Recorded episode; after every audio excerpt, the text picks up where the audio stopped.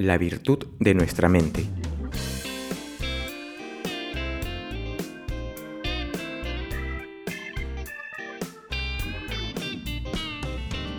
Bienvenidos todos a Realmente Libre, podcast en el que desarrollamos temas de amor propio, autoestima, autoconocimiento y motivación.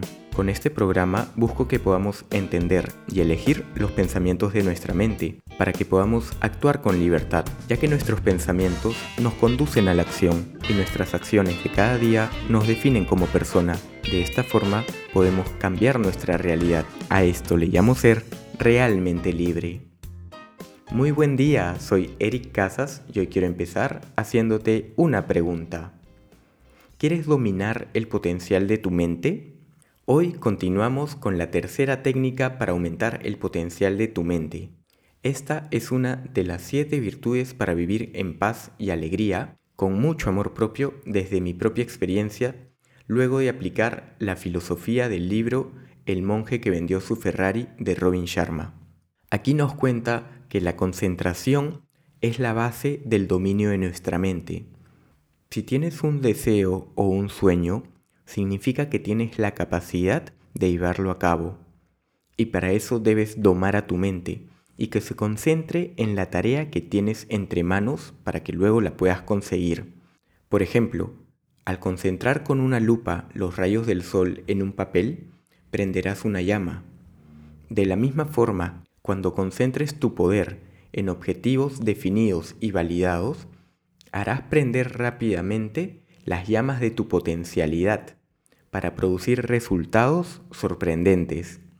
Averigua qué es lo que más te gusta hacer y dirige todas tus energías en esa dirección.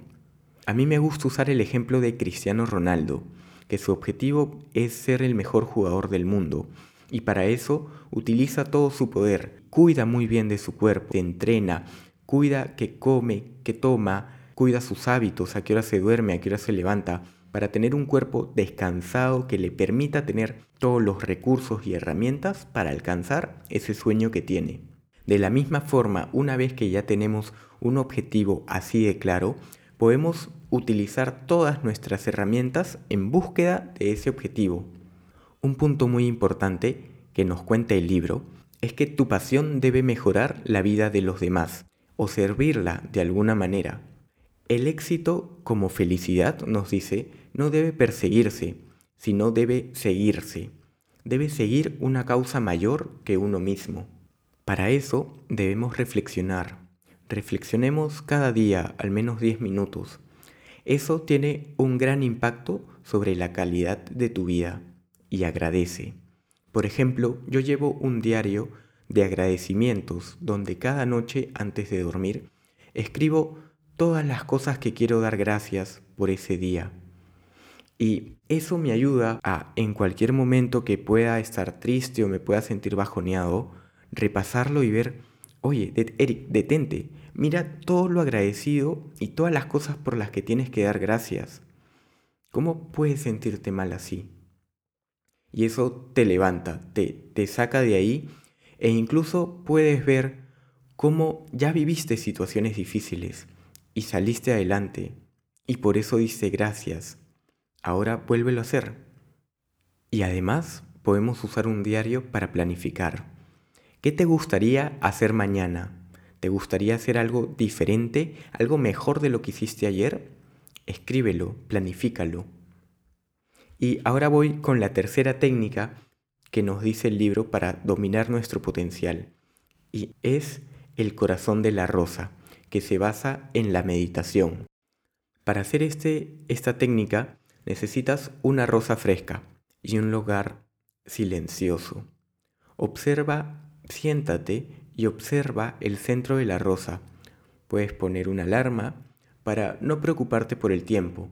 Por ejemplo, que la alarma suene en 5 minutos para empezar. Y concéntrate en observar el centro de la rosa y no te preocupes por lo que hay más allá, lejos de ti o fuera de ti. La alarma sonará para recordarte que debes volver. Mientras tanto, concéntrate en el corazón de la rosa.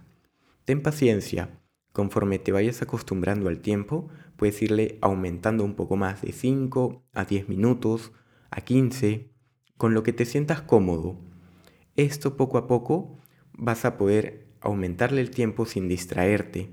Y no te preocupes, es normal distraerse al inicio. Si te distraes, vuelve a concentrarte, no pasa nada. Y sigue así hasta que tu alarma suene. No me considero un experto en meditación, pero igual que muchos de ustedes, busco sus beneficios. Y cuando puedo, intento practicar la meditación. Sobre todo cuando me siento estresado o muy ansioso, busco sentarme en un lugar calmado para yo también calmarme, respirar y meditar. A continuación, les dejo una frase del libro y se los leo textualmente. La fatiga es una creación de la mente, un mal hábito. Tu interés y concentración mental te dan energía. Aprende a concentrar tus pensamientos en el presente. Tu energía no conocerá límites. ¿Te hace sentido? Recuerdo las veces en que recién había lanzado este podcast y me quedaba hasta tarde editando, grabándome un video, editándolo para subirlo a Instagram, a TikTok, y se me pasaba la hora. Y era mi hora de cenar, ya era mi hora de dormir, pero seguía editándolo porque estaba emocionado y quería lanzarlo de una vez ese mismo día. Y cómo con esa concentración lo podía hacer. Y podía aguantar el hambre, podía aguantar unas horas de sueño, hasta que lo lograba. Y luego feliz ya me iba corriendo a, cocinarme, a comer y a dormir.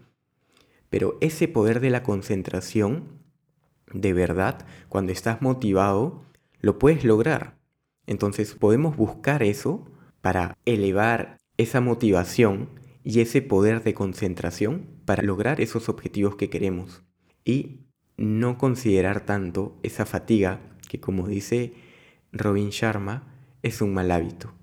Mi meditación está lejos todavía de ser así de fuerte, pero lo sigo intentando. Por ahí, si es que hay alguien que nos está escuchando que ya tenga más experiencia con la meditación, escríbeme. Por ahí que podemos compartir algunos tips con los oyentes que nos servirán de mucho a todos. Y recuerda, eres libre para pensar y actuar. Crea la realidad que deseas. ¿Tienes más preguntas? Sigue a Realmente Libre en Instagram y conversemos. Gracias, gracias, gracias por llegar hasta aquí e inspirarme a ayudar a más personas.